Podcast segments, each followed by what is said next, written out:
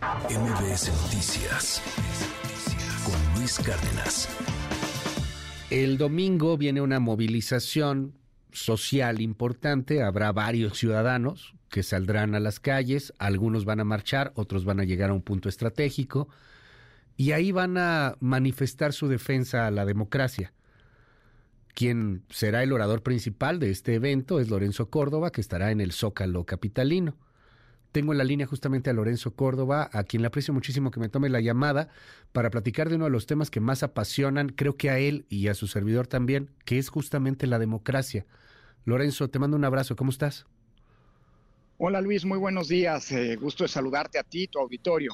Oye, cuéntanos, eh, ¿qué va a pasar el, el, domingo? Primero, este viene este evento, viene bien, tú eres el orador principal, más o menos adelántanos si se puede de qué vas a hablar, cuéntanos. Sí, bueno, a ver Luis, este es un evento que tiene una precuela, para decirlo de alguna manera. Es la sucesión de una serie de movilizaciones, como bien sabes, que se dieron en el último año y medio. Eh, la marcha aquella para protestar en contra del eh, Plan A, el intento de desmantelamiento, de hecho de desaparición del Instituto Nacional Electoral que ocurrió el 13 de noviembre de 2022 y más adelante, hace justo un año, el 26 de febrero de 2023, eh, pues esta concentra gran concentración en el Zócalo y en las principales ciudades del país para protestar en contra del Plan B, eh, este intento de reforma legal concretado que al final fue, eh, pues digamos, eliminado jurídicamente, desechado jurídicamente por la Suprema Corte de Justicia por los abusos que cometió la mayoría en el proceso de, de su proceso de aprobación, que también minaba profundamente las capacidades del INE y del sistema electoral. En aquella ocasión se trató de manifestaciones públicas eh, inéditas a nivel global, porque no se trata de una eh, reunión pública para protestar contra alguna política o contra algún eh, fenómeno como la inseguridad, sino para defender instituciones y un entramado legal que nos ha permitido vivir en democracia, al menos en nuestra dimensión electoral. fueron manifestaciones exitosas y esta tercera convocatoria, también ciudadana, no, no estamos hablando de movilizaciones partidistas, por supuesto habrá ahí ciudadanos de, espero, de todos los partidos políticos, incluso el, incluso el partido gobernante, deseo yo, eh, pues que salen a la calle a defender la democracia frente ahora a los intentos de desmantelamiento, pues que ya se concretaron en una serie de iniciativas que se presentaron, como sabes, hace una semana y que buscan pues, una transformación radical del sistema democrático que tenemos. En ese sentido, Luis, yo te diría que la convocatoria es eso es lo primero que vale la pena resaltar, ciudadana. Claro que hay quien quiere deslegitimarlo diciendo que esto tiene un propósito partidista, pero bueno, es la misma historia de siempre. A mí cuando era presidente del INE, eh, desde el poder se solía descalificarme diciendo que lo único que buscaba era una candidatura de la oposición y pues ya se ve, ya se ve que pues, son meras descalificaciones a modo. que es bien, es bien interesante porque sí, la verdad lo político está descalificado hoy día. O sea, lo, lo que huele a político, más allá de los que están politizados, es rechazado por la mayor parte de los ciudadanos. Y esto te lo digo con todo el respeto del mundo, ¿eh? querido Lorenzo. con razón. Pues sí, es que te lo digo con todo el respeto del mundo. Este, yo entiendo que no quieran deslegitimarse o, o, descalificarlo, pero híjole, si encuentras a un López Obradorista en la marcha o a una persona de la 4T en la marcha, pues yo creo que sería así como que una de las grandes notas, ¿no? Este, esto más bien, y, yo no lo veo mal, pero esto más bien parece una marcha opositora, lo cual creo que es legítimo también. Es legítimo ser opositor, es legítimo ser anti-López Obradorista. ¿Por qué no decirlo abiertamente? Por supuesto. Por supuesto que lo es, pero no es que, es que, a ver, es que ese no es el sentido de estas manifestaciones, Luis, a pesar de que en un ambiente tan polarizado, y eso hay que reconocer solo al presidente, ¿eh? El principal logro, entre comillas, es que logró dividir esta sociedad entre buenos y malos según él. Es decir, eh, eh, a reducir a una polarización, por cierto, con altas dosis de intolerancia, a una sociedad que es bien diversa y distinta. Hay cosas que seguramente eh, se pueden juzgar positivamente este gobierno, otras que no, pero eso no significa que estás ni a favor ni en contra del gobierno en sí. Lo mismo pasa con esta marcha, que es importante resaltarlo, Luis no es una marcha partidista ni de la oposición, no es una marcha o una concentra, un grupo, una serie de concentraciones en favor de alguna candidatura o de alguna campaña o de algún partido coalición. Es más, me atrevería a decir, ni siquiera es una marcha en contra del gobierno, Luis. Esta es una marcha, eso sí, en contra de una serie de propuestas muy específicas que atentan contra el entramado democrático. ¿Qué quiero decir con esto? Y que esto es importante, me preguntabas, anticipar algo. Mira, pues yo creo que el objetivo de esta marcha es protestar en contra de tres cosas, o más bien, defender tres cosas, como se quiera ver. Primera, pues defender el sistema electoral tal como lo conocemos y que nos permite, a partir de las, las, reglas, los procedimientos que se han construido a lo largo de mucho tiempo, pues poder votar en libertad. Eh, y eso es lo que ha venido ocurriendo, aunque se quiera deslegitimar en los últimos años. Si no, quienes hoy nos, hoy nos gobierna, que ayer era oposición, nunca habría llegado al poder. Es decir, condiciones, esas condiciones democráticas son la primera cosa que, que, se defenderá en estas manifestaciones. Segundo, Luis, defender las instituciones de la democracia. Es decir, ese conjunto de instituciones que fuimos creando, arrebatándole atribuciones al poder autoritario que antes estaba en manos del gobierno, del presidencialismo del pasado, y que nos sirven para controlar el poder, por un lado, y por el otro para defender y proteger nuestros, nuestros derechos y libertades. Y en tercer lugar, Luis, que no es un asunto menor, defender a la Constitución, entendiendo a la Constitución no solo como una norma, sino como ese arreglo político que nos permite a todas y todos, con nuestra diferencia, convivir. México no es país de unos, ni siquiera de las mayorías. Es un país en donde todas y todos cabemos, y eso es gracias a que tenemos ese arreglo político que es nuestra constitución y que hoy está bajo amenaza, ¿no? Déjame preguntarte, Lorenzo, tú eres, digo, además de, un tipo controvertido, hay quien te superadora y mira que te ponen hasta veladoras, y hay quien considera ponerte veladoras de otra manera, ¿no? Este, o sea, tú eres un tipo muy controvertido, una, una persona que ha generado, cosa curiosa, porque tu perfil es más bien muchísimo más moderado y muchísimo más centrado, pero tu figura, el asunto de tú frente al INE, muchas cosas en este gobierno polarizante generaron mucho alrededor de ti. Y, y, de ahí yo quiero preguntarte esto con, con el corazón en la mano, o sea, con toda la sinceridad y la apertura que tú me permites. ¿A ti te tocaron a ti te tocaron fregaderas que hicieron otros gobiernos.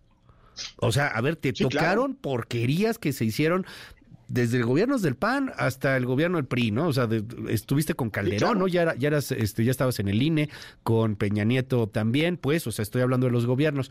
Te lo pregunto porque a mí me llama la atención estas razones para marchar que, que ponen en, en, lo que difunden y dicen, si el gobierno mete las manos en las elecciones, el voto no es libre.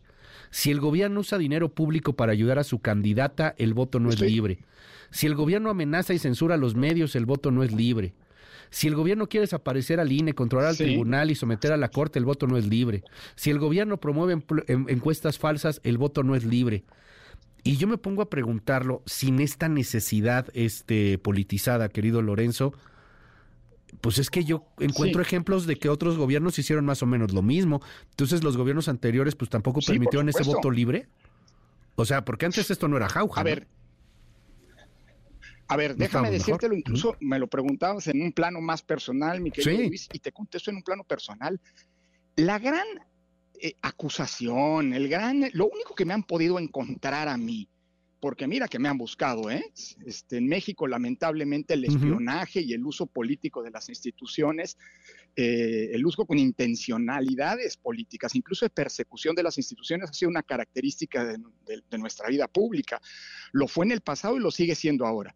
Lo único que me han encontrado es una grabación telefónica, por cierto, ilegal, eh, que se ha manipulado públicamente diciéndome que soy un discriminador, que ocurrió en la época del gobierno anterior. ¿eh? Es decir, por eso. Pero eso ocurrió, lo que te quiero decir es que eso ocurrió cuando gobernaba el PRI. Y, se dejó pasar cuando el PRI gobernaba. Yo no estoy acusando a nadie, no tengo elementos. Y sobre todo, ni la Procuraduría del PRI, ni la Fiscalía de Morena, pues en la época de Morena, han dado con, como si fuera muy difícil, ¿no? Han dado con quién fue el responsable de ese atropello a mis libertades y derechos. Pero mira, vivo tranquilo con eso, si eso es lo único que me han descubierto, pues hasta ahí. Ahora, déjame, eso, eso me importa plantearlo, pues por el sentido de la pregunta que me haces. Ahora, segundo, eh, pues claro que en el pasado se vulneraron las leyes electorales. Yo fui parte de un consejo en el IFE que determinó en dos ocasiones que Calderón, no que el gobierno, que Calderón había violado la constitución en esta materia. Fui parte del Consejo General del INE, incluso su presidente, que determinó que Peña había violado dos veces la Constitución en materia electoral. Y fui parte del INE también durante el gobierno de López Obrador, en el que el propio Tribunal Electoral ha señalado que en más de casi una treintena de ocasiones ha violado el presidente actual la Constitución en materia electoral. Claro, no estoy, tienes razón, siempre ha habido la tentación desde el poder de, pues digamos, transgredir las normas en su favor. El problema es que nunca habíamos llegado, a ver, esto que se está diciendo ahora de desaparecer a los diputados plurinominales y a los senadores plurinominales, eso lo planteó Calderón en su momento, viene desde la época del Fox. Sí. Lo, lo planteó también eh, eh, Peña. Pero el único que se ha atrevido a presentar una reforma constitucional para desmantelar a las instituciones es el actual gobierno. Por eso yo sí creo que hoy, por cierto, es un gobierno que tiene una mayoría que no tuvieron los antecesores y que ha concentrado el poder y que ha emprendido una embestida en contra de las instituciones que los gobiernos anteriores no hicieron o no se atrevieron o lo hicieron más sutilmente. Pues aquí ve, la colonización. Lo, que hechos como la Comisión Nacional de los Derechos Humanos, a los que, se, da se pone en manos de una militante que no tiene ningún empacho en actuar públicamente como militante del gobierno ve lo que ha pasado en la Corte, lo que se ha intentado en el INE, en fin, estamos en, un, en una, eh, no ante la primera vez que se busca atentar en contra de la democracia, pero sí en un contexto en el que pues, los riesgos eh, de, la, de la que se lograron, eh, de las conquistas democráticas que tanto nos costaron, pues hoy están en una, en una amenaza que no habíamos visto en el pasado. y creo que eso es lo que detona estas manifestaciones. Hay un punto ahí que yo quisiera preguntarte, Lorenzo. Ah, está, está este tema un poco, y lo digo con todo respeto, un poco en la, en la entelequia de quien lee los periódicos, de quien está un poco más informado, de quien, de quien conoce un poco más el México eh, político, de si convienen o no los plurinominales, de, de qué tanto tiene que estar jugando una u otra autoridad electoral. Y está el México real, el México que por cierto es una mayoría este, apabullante y, y al mismo tiempo aterradora sometida en gran parte por el crimen organizado. Llevamos 18 candidatos asesinados o aspirantes asesinados en lo que va para el 2024 y 50 casos de, violencia, de los cuales 33 han tenido consecuencias de un asesinato. De esos 33, 18 pues aspiraban a algo. Eh, vimos Tamaulipas, en donde claramente hubo una injerencia del crimen organizado, lo mismo en Michoacán, nomás que el Tribunal Electoral dijo, como lo decía Lallín, el alcalde de Nayarit, eh, de San Blas, si no me equivoco, sí robé, pero poquito. Bueno, pues igual, sí se metió el narco, pero no más poquito. Entonces no se anularon esas elecciones. Hoy esto aterra, esto aterra, de verdad. O sea, no, no sé qué tan libre va a ser el voto en muchas partes de la República. ¿Qué hacer frente a ello? frente a quienes no van a ir a marchar, ¿eh? a, defender la democracia, porque marchan cuando les dice el narco que salgan a marchar y votan por quien les dice el narco que tienen que votar. Sí, a ver, Luis, ese es un problema integral de nuestro país. Y creo que lo primero que hay que hacer como ciudadanas y ciudadanos es no perder nuestra capacidad de indignarnos frente a estos hechos. Es decir, el día en que volvamos absolutamente normal, y cada vez estamos más cerca, ¿eh? O sea, en cualquier otro país hay una masacre como las que cotidianamente reportan los medios en, México, pues sería un escándalo que en otros países llevaría hasta la caída de gobiernos o fincamiento de responsabilidades muy graves, porque implica, implica simple y sencillamente la renuncia del Estado, del color que sea, del partido que sea, del gobierno que sea, a cumplir su función básica. Ahora, esa es nuestra realidad y ese es un fenómeno que afecta a todos los ámbitos de la vida social. Uno de esos problemas fundamentales que aun cuando se triunfe, digámoslo así, en la defensa de las instituciones de la democracia, va a ser uno de los problemas que va a estar allí, que va nos, nos va a seguir, que, que si no se hace algo, se va a seguir agravando y que nos va a seguir agraviando. Entonces, mira, el tema de la violencia no es nuevo tampoco en las elecciones. De acuerdo con los reportes del INE, en 2018 contabilizamos 27 candidatos o aspirantes a algún cargo que fueron asesinados. En el 2021 esta cifra aumentó a 30 y ahora no han arrancado ni las campañas y ya, ya nos mencionabas, nos recordabas tú las cifras que estamos. Es algo gravísimo y yo creo que hay que, ojalá, eh, mira, no, no, no es la ciudadanía la que va a resolver el tema de la inseguridad pero también, es decir, eso es un tema integral. La responsabilidad primera es del Estado. ¿A qué me refiero, Luis? A que creo que ojalá y pase en esta elección algo como lo que nos ocurrió, si hacemos memoria, seguramente lo recordarás, en 1994. En aquel entonces la violencia, otro tipo de violencia política, se estaba instalando en las elecciones. Eh, surgimiento del STLN, el asesinato de Colosio, etcétera. Y la gente salió a votar como nunca antes lo había hecho en la historia. La elección más copiosa, es decir, la de mayor participación, fue aquella. Y recordarás que en aquel momento muchos interpretaron esa salida masiva de los ciudadanos y las ciudadanas a votar como una manera de decirle no con su voto a la violencia. Sé que la violencia criminal hoy es distinta, pero creo que el día en que nosotros mismos renunciemos a, nuestro derecho a votar libremente, estamos también, pues digamos, cediendo la plaza, pues para decirlo de alguna manera. Mira, déjame decirlo así, querido Luis. La democracia fue una construcción, ha sido una construcción colectiva. No nos la regaló nadie. No, no fue una concesión del gobierno. No cayó de lo alto. Surgió de luchas ciudadanas. Y creo que su defensa es también una responsabilidad de la ciudadanía. Y aunque falta mucho por hacer, Luis, pues también hay que recordar que una de las consecuencias de esas dos manifestaciones que precedieron a la que tendrá lugar el próximo domingo fue que la oposición se tuvo que amarrar al mástil. Sí, claro. Ya estaba negociando, ¿eh? Pero se tuvo que amarrar al mástil por la presión de las y los ciudadanos y votó no a una reforma constitucional que había literalmente desmantelado a nuestro sistema electoral democrático. Luego, la segunda manifestación, digamos, empoderó a la Corte para decirle no a una reforma arbitraria y abusiva que se impuso. Y mira, nadie niega que hoy hay un partido mayoritario. Lo que pasa es que en una democracia las mayorías no pueden actuar como si fueran dueñas del país. Las minorías, sean quienes sean, que además son temporales, nunca son de una vez y para siempre, tienen el mismo derecho que los demás de vivir y de gozar de sus libertades. Eso es lo que se está defendiendo, más allá de los problemas gravísimos estructurales como el que ya mencionabas. Déjame cerrar eh, con, con dos preguntas, querido Lorenzo. Uno, yo te he escuchado mucho hablar del día siguiente. El 3 de junio nos vamos a amanecer y, yo espero que la boca se me haga chicharrón, pero el 3 de junio van a seguir masacres, el 3 de junio va a seguir marginación económica, el 3 de junio el país va a estar igual en lo bueno y en lo malo más o menos que como está ahorita. Algunas otras cosas, algunas otras menos. Pero ese 3 de junio si somos optimistas, a lo mejor estaremos en el camino a volver a construir un diálogo democrático, a tratar de volvernos a hablar, de vernos a nosotros mismos. Yo soy más pesimista, no sé por qué, ¿no? Ya ves cómo somos de mala entraña los periodistas luego, pero yo soy más pesimista. Yo de verdad eh, a veces creo y veo que, que esta democracia liberal participativa, que es muy bella, que te permite la libertad de expresión, es una especie de accidente humano, es una especie de, accidente histórico. Pareciera que la mayor parte del mundo, de las sociedades, han vivido más bien siempre bajo regímenes más totalitarios, cosa que a mí me aterra, pero lo estamos viendo, está pasando en el mundo. Ahí tienes a Milei, ahí tienes a Bukele, ahí tienes a Orban, ahí tienes todo lo que está sucediendo. ¿Qué va a pasar ese 3 de junio? ¿Cómo es ese día después? ¿Cómo es ese día después? Yo creo que hay que reconocer, hay que reconocer que México padece graves problemas estructurales y esos no están en, el ámbito electoral.